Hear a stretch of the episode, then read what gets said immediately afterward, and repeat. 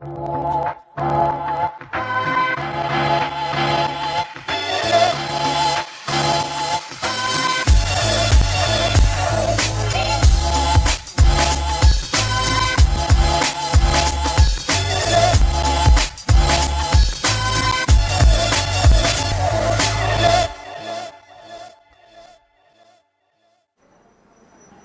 Bienvenidos a carretedigital.com, el podcast en el que hablamos sobre fotografía. Y como cada lunes lo hacemos con Aniol de Fotoca. Hola, ¿Qué tal, ¿qué tal, Aniol? Fran? ¿Cómo estás? Hola a todos. Y desde hace unas semanas, pues eh, estamos también en YouTube. Recordad, eh, pasaros por ahí por YouTube, suscribíos, eh, darle like y todo esto que, que se hace. Y sobre todo, comentadnos y comentadnos cualquier duda que tengáis, cualquier pregunta que, que queráis que Aniol eh, nos solucione, lo podéis poner por ahí también o enviarla a fran.carretedigital.com.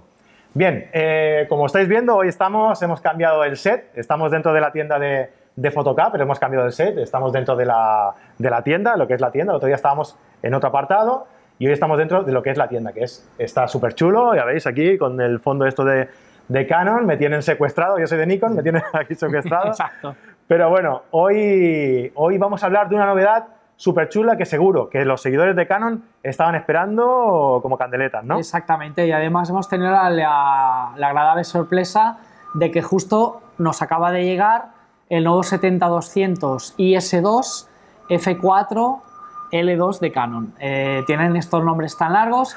Recordamos la serie L son los que tienen el anillo rojo, son la gama alta.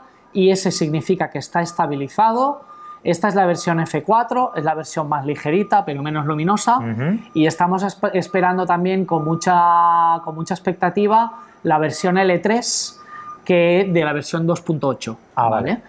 Una de las diferencias que podemos ver es, no sé si lo podremos ver, pero ya os lo digo yo que es una de las diferencias, es que el estabilizador tiene tres modos, cuando en las versiones anteriores solo tenían un modo. vale. ¿vale? Eh, han añadido, antes teníamos el modo 1 para hacer las fotos en estático y el modo 2 para cuando hacíamos, seguíamos un objeto en movimiento. ¿vale? Ahora añadimos un tercer modo y bueno, tendremos más prestaciones. También el estabilizador en la versión F4 dice Canon, lo tendremos que probar, pero vamos, si ellos lo dicen, me imagino que lo habrán probado. Será verdad, claro. Que es de hasta 5 pasos, o sea que es una maravilla. ¿vale? Aunque sea F4, si tenemos una buena cámara, podemos subir de ISO y seguirá siendo una óptica rápida. Es un soporte más que tienes a la hora de evitar la trepidación de, la- de las fotografías. Y la versión nueva, la versión L3 de la 2.8, eh, tendrá nuevos elementos, tendrá un revestimiento nuevo de fluorita, más ligero, más silencioso para aquellos que hagáis vídeo, que ya tengáis cámaras que tienen autoenfoque de vídeo, Ujú. que son los más modernos de Canon. Eh, eso también va a ayudar y nos va a hacer que la cam no haga ese movimiento que a veces se nos queja la gente Claro. de que las cámaras, el autoenfoco en la reflex les cuesta. Sí, eso lo hablábamos antes de entrar, ¿verdad? antes de entrar. Yo he intentado grabar algún, algo con mi, con mi cámara y lo tengo que hacer en manual, Ujú. calculando la distancia de, de- de enfoque, ¿no? Sí, Eh, y entonces no moverme mucho. Exacto. Porque si, cómo- si abres mucho el diafragma, sales del foco enseguida. Exacto, y como más abierto tengamos el diafragma, menos espacio de Claro. metros tendremos en foco y más fácil nos será que nos rasque el foco, que estamos fuera de foco. O sea que Exacto. siempre, si diafragmamos a 5 o 6, ya ni que sea, pues ya tendremos muchísimo. Tienes más margen para ir moviéndote un poquito aunque sea, ¿no? Exacto, Claro, para exacto. no salir de foco. Vale, y me hace ilusión, y ahora que estamos en vídeo, que la gente nos puede ver, eh, poder enseñarles físicamente. Esta es la primera unidad que nos ha llegado a la tienda Qué bien. y ha coincidido para... Y para- tenemos una sorpresa, vamos a sortear uno. No, no, no. Todavía no, todavía no. Todavía no. No, no, no. Y realmente, ¿qué diferencia hay con el, con el anterior? Así más justificante. El, el tema del, del estabilizado, sobre todo. El tema estabilizado sobre todo en la versión F4. Ajá. En la versión 2.8, eh, tema de la ligereza, es un poco más ligero, ¿Vale? más rápido y eso, el, sistema de motor ultrasónico que Sí. tiene de la versión 2.8 es sobre todo más silenciosa y más rápida. Qué bien. O sea que Muy bueno, bien. es un matiz un poco, van actualizando las ópticas. También a nivel óptico eh, dicen que son más correctas. Vale. Eh, la verdad es que esto es una cosa que a nivel de usuario nos es muy difícil de ver. Claro. Si a lo mejor entre la primera versión eh, y la tercera, sí que lo veremos. Pero bueno, hoy en día que también las cámaras tienen todos los perfiles de corrección y si no lo tiene la cámara lo hacemos nosotros después en el Ujú. ordenador. Claro. La verdad es que este, estos mejoras ópticas son un, poquito, un poquitín más difíciles de ver. A mí me habían dicho que el, el F4 anterior, el 70-200 F4, Sí. casi eh, que era más nítido que Sí. el 2.8. ¿Puede Que ser? el 2.8 F4, sí ¿Verdad? señor. Sí, lo que pasa es que es eh, mucho más ligero también.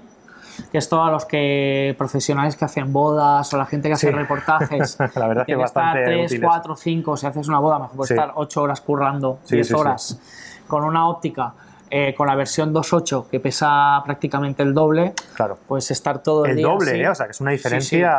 bestia. Claro, también la, la luminosidad es Claro. distinta, no es lo mismo un 2.8 que un 4 Claro. pero mucha gente, por ejemplo, que hace naturaleza. Sí, pero si tienes, perdona, ¿eh? si tienes un, un 2.8, eh, o sea, un F4, pero que te estabiliza cinco pasos, Exacto. En, ostras, en verdad estamos a un nivel de prestaciones muy claro, parecidas. claro, claro, También, compensa. también tenemos que tener en cuenta que esta óptica es más económica, 1499, respecto a la versión F28, que rondará Sí. los 3.000 euros. Sí, sí, sí. sí, Entonces, para la gente también que hace naturaleza, que hace las fotos muy, muy de día y que no le hace falta esta diferencia del F4 al 2.8, pues llevar esto tanto en la mano como en la mochila, como si lo tenemos que estar utilizando muchas horas al día, pues la verdad es que a nivel de nitidez es serie L, es una garantía de calidad y la, la nitidez, ya te digo, la nitidez del F4 a F4 eh, será igual de buena o mejor que el de F28 a F4. Claro. ¿vale? Eso ninguna duda de que es una óptica estupenda, es una óptica fantástica. Bueno, pues. Y es novedad en la tienda. Novedad en la o sea que la novedad os la traemos a, a vosotros, ¿no? Sí, Muy bien, pues ahora si te parece, vamos a, a responder a las dudas de los que nos habéis ido enviando. Os recuerdo, sí, eh, a ver si doy, sí, aquí. Eh, os recuerdo que podéis hacernosla llegar, como os he comentado antes, a fran.carretedigital.com o a- en cualquier eh, plataforma en las que subimos el podcast en audio o en YouTube, donde subimos el, el vídeo, ¿vale? Eh, también queremos saber vuestro feedback. ¿Qué os parecen estos programas? Si os gustan, si no os gustan, qué os faltaría, que... No sé, ¿queréis que los hagamos en exteriores? Mejor que no, porque ahora hace mucha calor. sí, mejor eso a partir de Sí, septiembre. dejémoslo.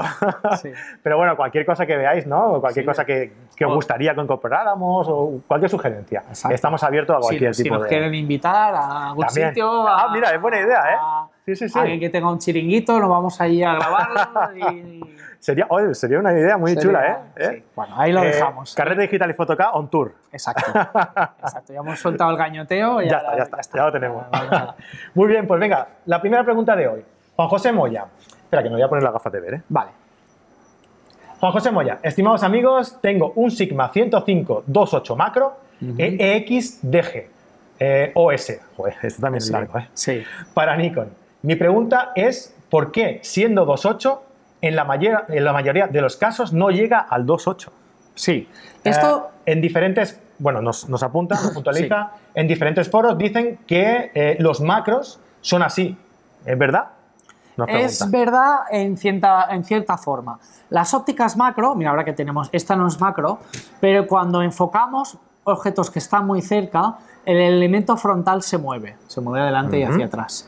Entonces, sí que es verdad que muchas veces eh, ponemos la óptica con la cámara al diafragma F28, Ujú. en esta óptica nos pasa, y cuando tocamos el enfoque, ¡pum! automáticamente, sin nosotros tocarlo, nos pasa a F3 o a F31 o en función de la óptica 3.5 Vale. eh, y decimos, ostras, Cuando es 2.8 en, teoría, en 2.8. todas las focales. o sea, eso es porque el elemento frontal, al desplazarse para poder enfocar tan cerca, tiene una pequeñita pérdida de luz que la cámara detecta, el fotómetro de la cámara, Vale. porque realmente no llega a ser un paso o medio paso, pero sí que hay un poquito, un poquito de pérdida de entrada de luz. Vale. Entonces, que se quede tranquilo, que su óptica está bien, que no tiene ningún defecto.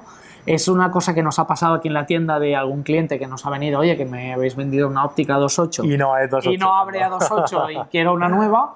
Y bueno, y lo hemos probado, con una óptica le hemos abierto una óptica nueva y lo hemos probado y efectivamente con el 105 de Nikon también pasa, con el 105 de, eh, con el 100-28 de Canon también puede llegar a pasar, Vale. eh, con el Sigma y bueno, esta óptica que tiene este oyente la verdad es que se vende muy bien, mucha gente lo tiene.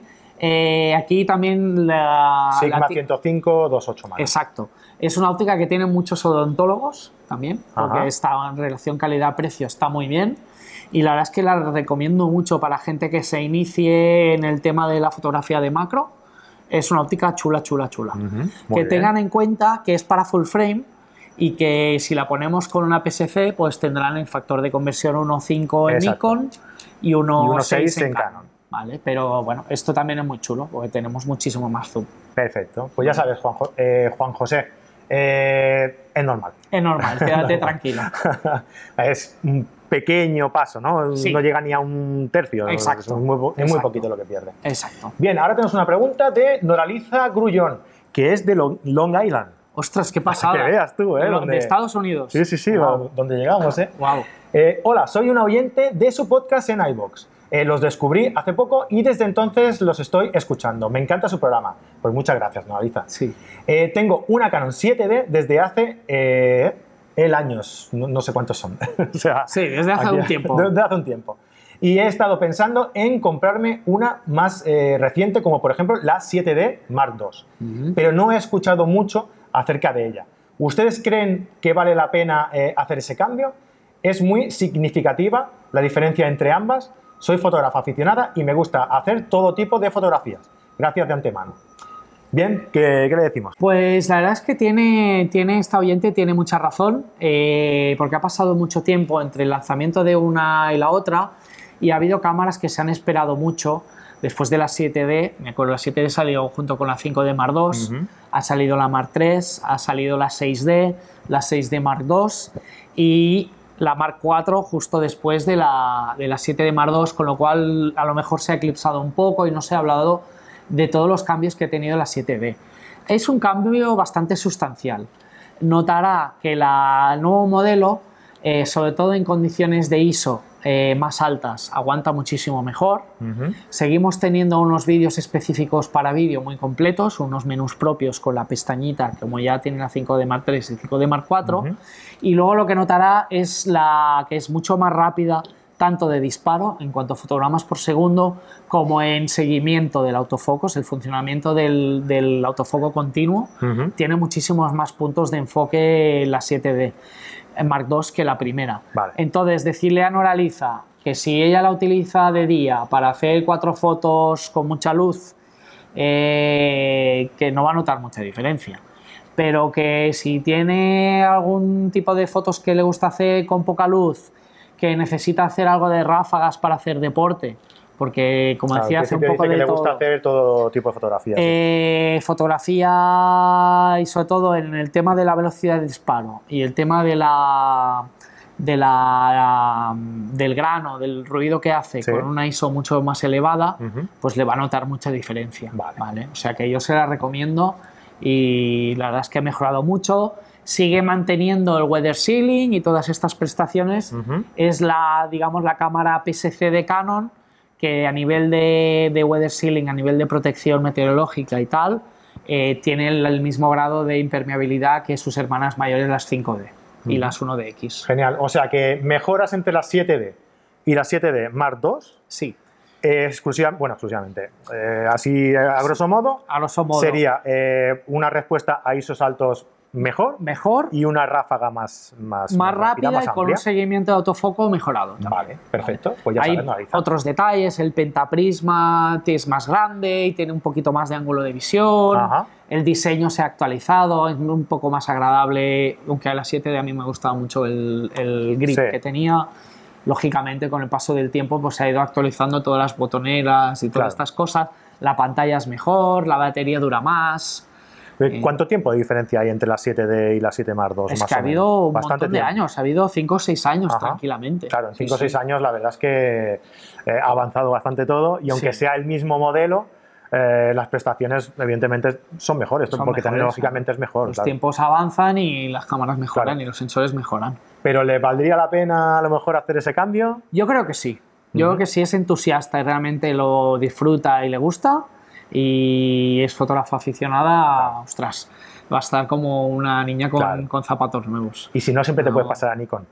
Ahí- ahí yo, yo ahí es no, que yo soy nikonista. yo ahí no me mojo. Pero bueno, no, no. La verdad es que mm, yo soy nikonista porque empecé con Nikon. Sí. Pero mm, si ahora mismo tuviera que utilizar una Canon, he utilizado Canons, he Sí. utilizado Olympus y la verdad es que mm, Yo- la diferencia que hay entre unas y otras pueden ser más, más o menos significativas, pero mm, hacen buenas fotos Sí. todas. Y todas las marcas han sabido buscar su nicho y todas tienen Exacto. sus ventajas y sus inconvenientes respecto a la competencia. Claro.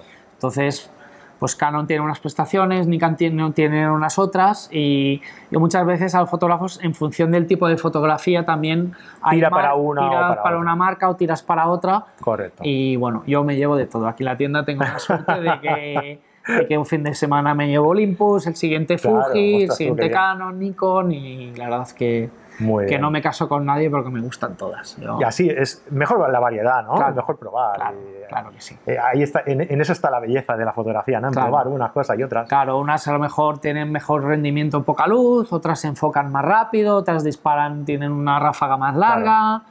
Todas tienen. Un día haremos una marca con un compendio de, Sí, de lo mejor de todas, chulo, ¿eh? Y nos vamos a forrar. de- sí, nos vamos a exacto, forrar. Muy bien, pues nada, hasta aquí el programa de hoy. Recordad que, bueno, estamos en iVoox, estamos en iTunes, estamos en nuestra página web, carretedigital.com.